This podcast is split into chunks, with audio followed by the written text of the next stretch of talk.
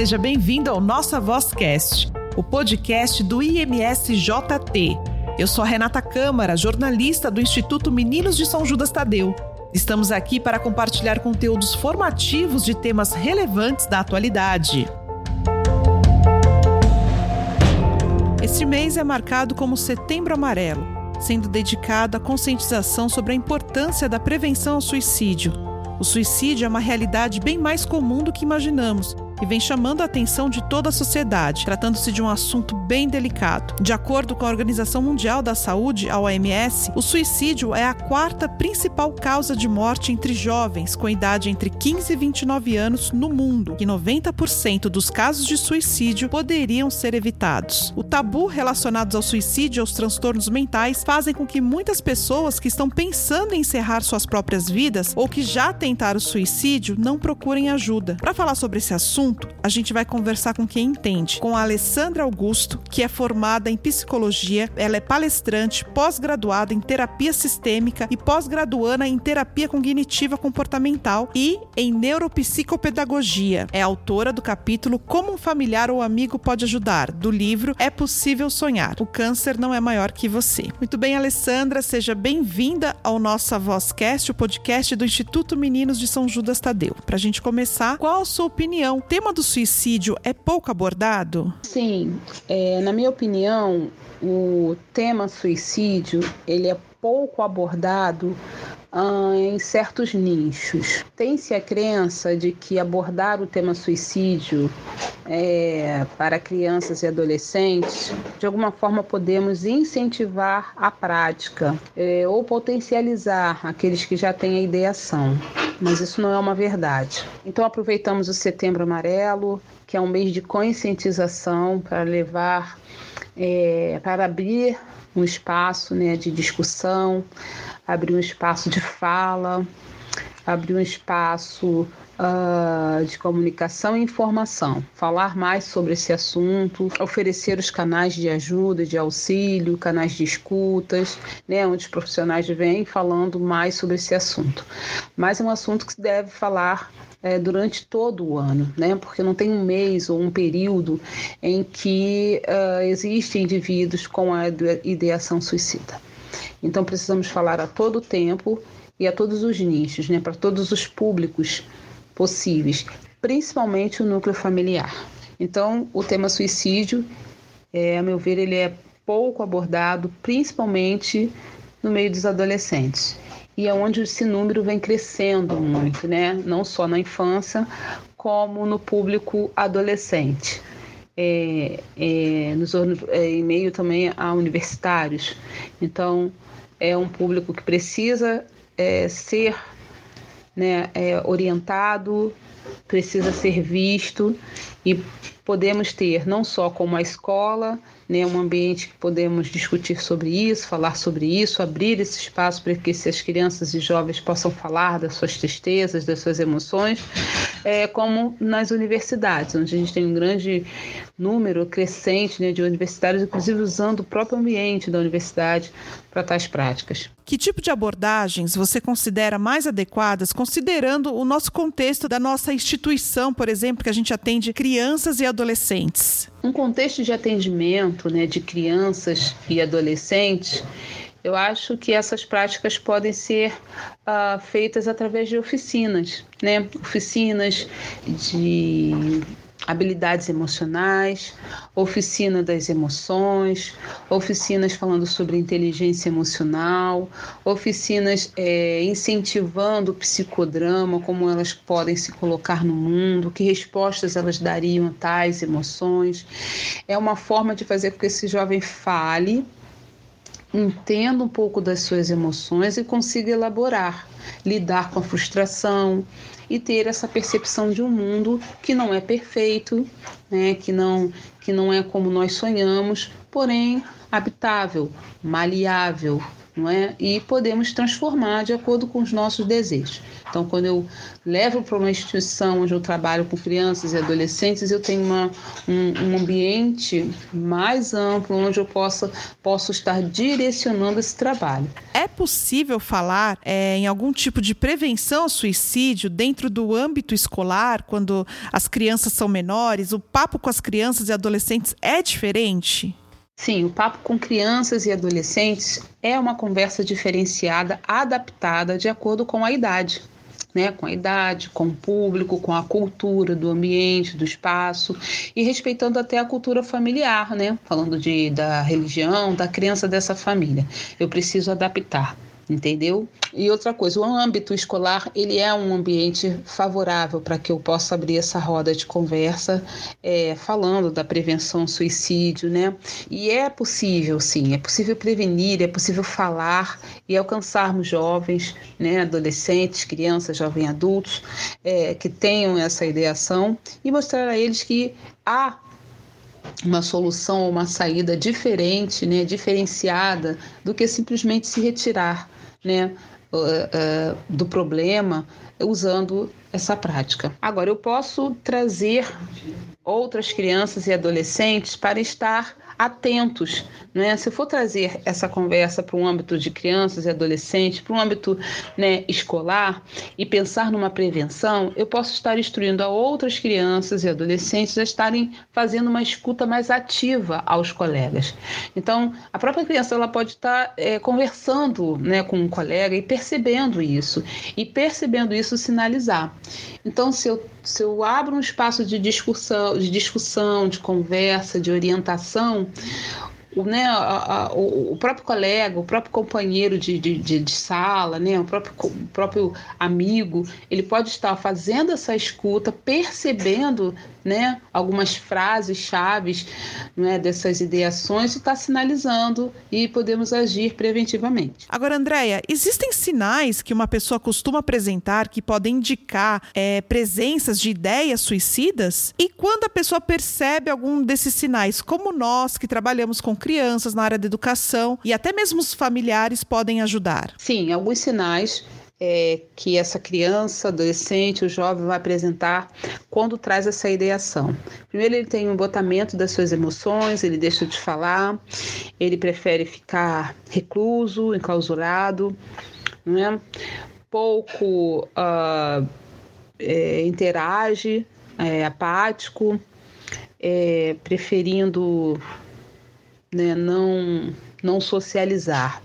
E isso vai ser uma mudança de comportamento. Então, por vezes, nós temos um jovem ativo, falante, ele vai apresentar todo esse comportamento de uma forma repentina e às vezes progressiva.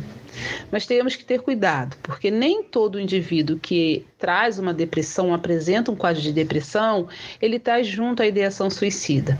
Então, eu posso ter um indivíduo que traz um quadro de depressão sem uma ideação suicida. Eu tenho aquele indivíduo que não traz um quadro de depressão, ele até socializa, mas ele traz falas né, de falta de sentido da vida não é? Então é nesse sentido que a gente já pode estar acendendo essa, né, essa luzinha amarela dessa atenção para esse jovem que traz falas é, de depreciação, né, de si mesmo, é, como uh, eu não sirvo para nada, eu não faço nada certo, que vontade de sumir, se eu pudesse eu não estaria aqui, eu não faço falta para ninguém. Isso são falas que a gente já pode estar percebendo, não uma ideação, mas sim uma desvalia, né, um desvalor. E tudo começa nisso, né? com uma autodesvalorização, depois vem uma sensação de desamparo e desamor, e esse indivíduo, mesmo criança, pode estar perdendo esse sentido, né? essa cor da vida, esse sentido da vida, e isso ele vai caminhando progressivamente para essas ideações. Conversando com alguns casos, você percebe que é, muitas vezes né, o discurso é, de quem tem a ideação, até já praticou, ah, não tem um motivo, não é? É, a gente tem pessoas que estão tristes, melancólicas, acontece algum evento né, muito significativo e traumático que pode levar a esse pensamento. Mas o indivíduo que traz esse movimento da, do suicídio, da ideação, a fala e o discurso deles muitas vezes são um vazio, né, uma falta de sentido da vida, é uma falta de vontade de estar uh, aqui né, ou com seus familiares, ou, ou vivo, né? É muito recorrente essa fala. Então, com isso, nós podemos já aproveitar para observar esse indivíduo que está com essa fala recorrente, né, de, de desvalorização da vida, né, não só dele, como em geral. Então, ele, não, ele, ele vai perdendo o interesse das coisas depois pela sua própria vida. Não está ligado a, a, a sua a sua economia, né, a sua, a sua, os seus bens, né, não é, não é uma família de, de classe média ou, ou, família de baixos recursos ou de muitos recursos, nem o gênero, não está ligado ao gênero uh, e nem muito menos à idade. Nós temos um número crescente em adolescentes e crianças, porém não, não tem um nicho, um nicho, e sim uma percepção. O indivíduo começa a perceber que não tem sentido estar vivo. Isso é muito importante. Percebendo esses sinais, eu já posso estar atuando, né? Nesse, nesse, com sinais das falas ou comportamental. Primeiro chamando esse indivíduo, seja criança, adolescente ou jovem, para abrir um espaço onde ele possa expor essas emoções, onde ele se sinta seguro, né? Um ambiente sigiloso, confortável, onde ele possa expor essa, essas emoções e pontuar ou colocar o que está sentindo. Em cima desse discurso é que nós podemos atuar. Por vezes, né, é, nós podemos incluir a, a, escola ou até o ambiente profissional. Ah, o que os familiares e amigos podem estar atentos é nessa valorização desse indivíduo. Não em excesso, porém eu posso estar valorizando, não só no núcleo familiar, como no núcleo social, valorizando as qualidades, valorizando né, ah, ah, os talentos. E no ambiente de profissional, né, os professores, eu posso estar olhando esse indivíduo, né? É, obviamente é um ambiente onde ele vai ser avaliado, onde ele vai ser testado, porém um ambiente onde ele possa entender que isso vai acontecer, não só na infância, na adolescência, como na vida adulta não é? Nós estamos o tempo todo sendo testados, provados, tendo que vencer limites, é, alcançar metas, e isso precisa ser de forma apresentado de uma forma leve, não como uma disputa o tempo todo, incentivando essa disputa o tempo todo, valorizando aquele que chega em primeiro, desvalorizando aquele que não consegue é, aquele máximo do máximo. Eu posso fazer com que esse indivíduo entenda que ele está fazendo o melhor possível para ele e que esse melhor é legal também. E que o outro vai fazer um pouco a mais e aí vai ser legal, tudo bem. E que o fato dele não alcançar né, o excelente não quer dizer que ele é ruim. Ele pode ser muito bom naquilo que ele faz. E assim é a vida, né? Entre altos e baixos. O que um tem como excelência, o outro tem como bom. Por outro lado, aquele que tem aquilo como excelência, de repente tem um lado que é somente bom. E aquele que tem um bom tem o seu lado excelente. É interessante a gente mostrar para as crianças e os adolescentes que isso é natural na vida. Nem todos nós temos todas as áreas da nossa, da nossa vida como excelência. Nós temos um ponto excelente e os outros são medianos. É importante apresentar isso para as crianças. Tudo bem errar, é, é importante buscarmos a excelência, porém não fazer disso o sentido da vida. Tem tanta tantas outras coisas que nós podemos fazer que serão excelentes e outras vão ser somente boas. Quais são os principais distúrbios relacionados à prática do suicídio? É, o que nós estudamos sobre o suicídio, é, ele não está ligado a uma psicopatologia ou não necessariamente uma pessoa que tem algum distúrbio, transtorno, vai apresentar essa ideação suicida. É, mas nós temos algumas características: indivíduos a tendência melancólica, é, indivíduos é, é, com tendência a não, não lidar bem com as frustrações, né? É, alguns indivíduos já tem um estudo né, de casos de, de suicidas na família, né, isso pode vir como uma, uma carga genética, já tem estudos né, que ainda estão sendo feitos em relação a isso, para saber se tem um link né, de, de, de, de, de hereditariedade. Enfim, é, não temos um distúrbio clássico ligado à ideação suicida. Nós temos alguns casos uh, onde as pessoas, ao saber de um diagnóstico de câncer, elas pensam em abreviar a vida. Nós temos pessoas a qual perdem os seus entes queridos e têm uh, essa vontade também de não estar mais uh, seguindo com a sua vida.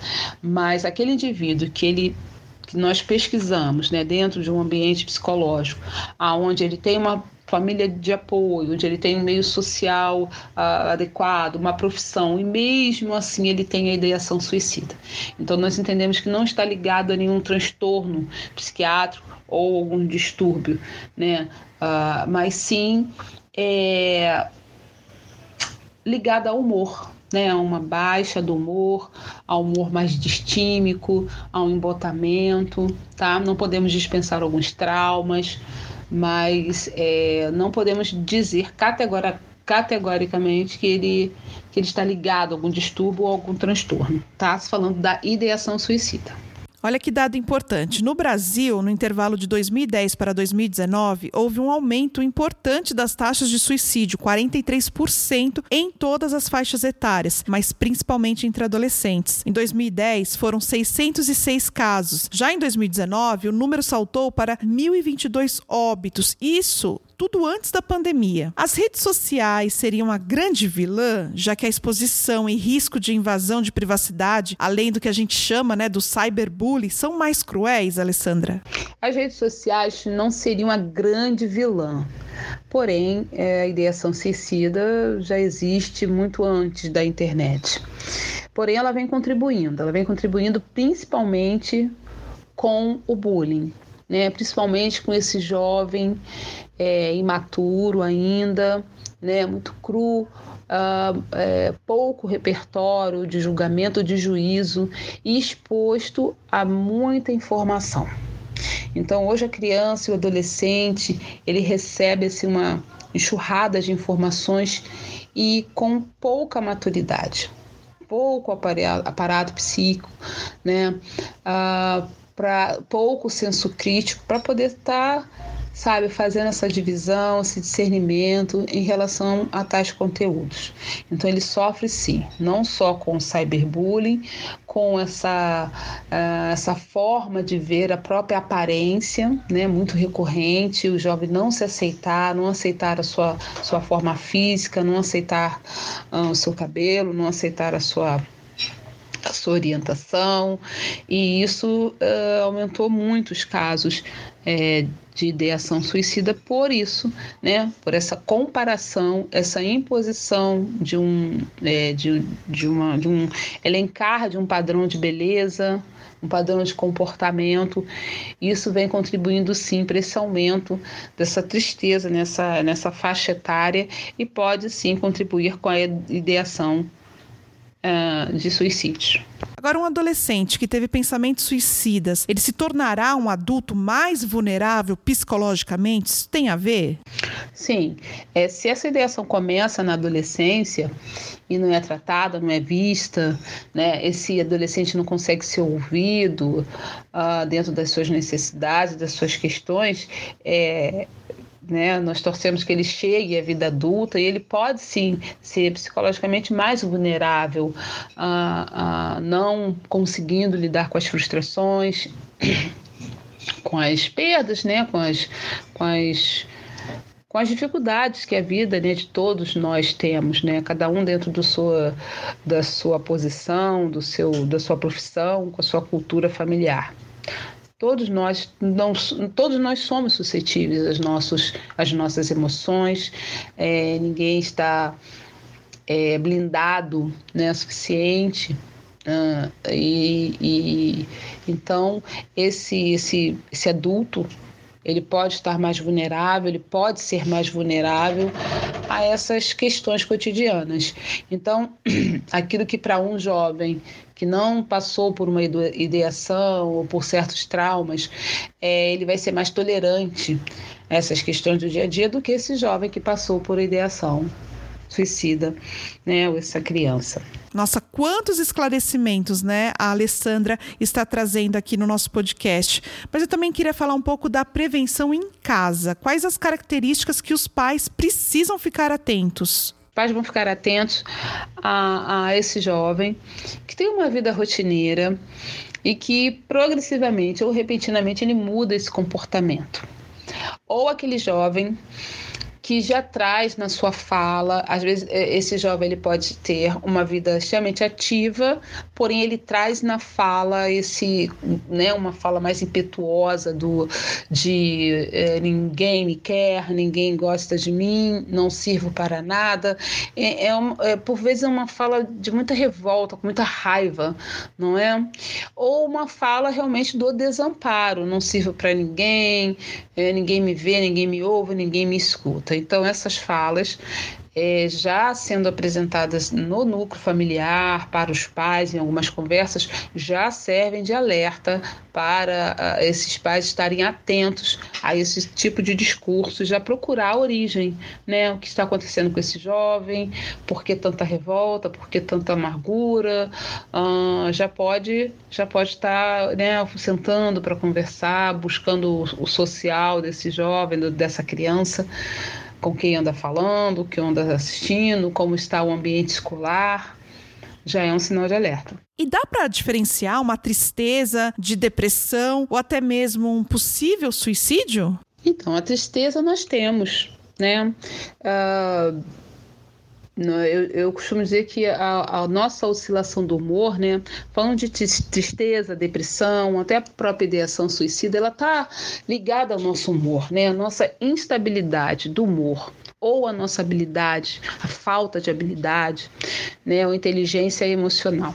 Mas ela está ligada ao humor, né? A tristeza é um dos componentes né, da, da, do, de um quadro de depressão. chamamos de distimia, que é essa queda né, da, da, da um indivíduo distímico, um indivíduo entristecido. Mas nós temos a melancolia também, não é? Ela acompanha muito a juventude, nós temos é, indivíduos que são melancólicos crônicos, não é? Mas temos aquele momento de melancolia, aquele momento de tristeza. Como a palavra diz, é, é um momento. Então a tristeza ela é passageira, tá? Já a depressão não. Para eu, eu classificar um indivíduo com depressão, ele precisa tá, estar há mais de seis meses dentro desse quadro de depressão. Tá bom? E temos a depressão maior, então esse indivíduo vai estar mais tempo dentro desse quadro de depressão, né? Mais do que esses meses. O DSM-5 é, é, é o nosso guia, né? Lá que está, que está as doenças é, que afetam a nossa saúde mental. Então, o DSM-5 ele vem com alguns critérios de diferenciação, né, de descarte, para estarmos diagnosticando um quadro de depressão, um quadro de, de melancolia ou de algum transtorno do humor. Alessandra Augusto, muito obrigada pela sua participação no nosso podcast, o Nossa Vozcast, aqui do Instituto Meninos de São Judas Tadeu. Para a gente finalizar, tem algo que não foi perguntado que você acha importante falar? É importante lembrar que devemos falar sobre isso não só em setembro. Devemos falar sobre o suicídio em todos os meses, em todas as oportunidades. É, devemos levar palavras de esperanças, não só a crianças, jovens e adultos, né? adolescentes, é, dizendo que, é, deixando claro né, que todos nós temos os nossos problemas, todos nós temos limites, todos temos nossas incompetências, não é? Somos competentes uh, para uma tarefa, temos alguns talentos e incompetentes em outras coisas, não é? Então, uh, falar com essa criança, jovem, e para esse jovem adulto ou um adulto, né, que não há problema em errar, né? Podemos errar, podemos refazer a rota, recalcular a rota ah, enquanto a vida, a chance de fazer diferente. Então vamos aproveitar aqui, vivos, para tentar fazer diferente.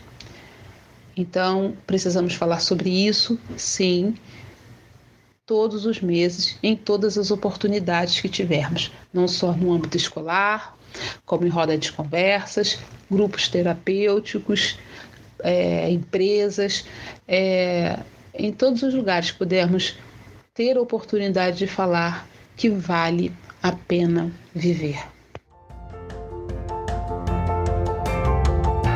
Você conhece o Instituto Meninos de São Judas Tadeu?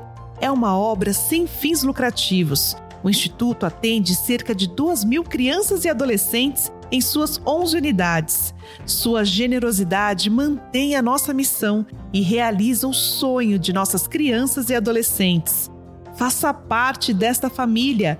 Doe através do nosso site imsjt.org.br. Amar é a nossa missão.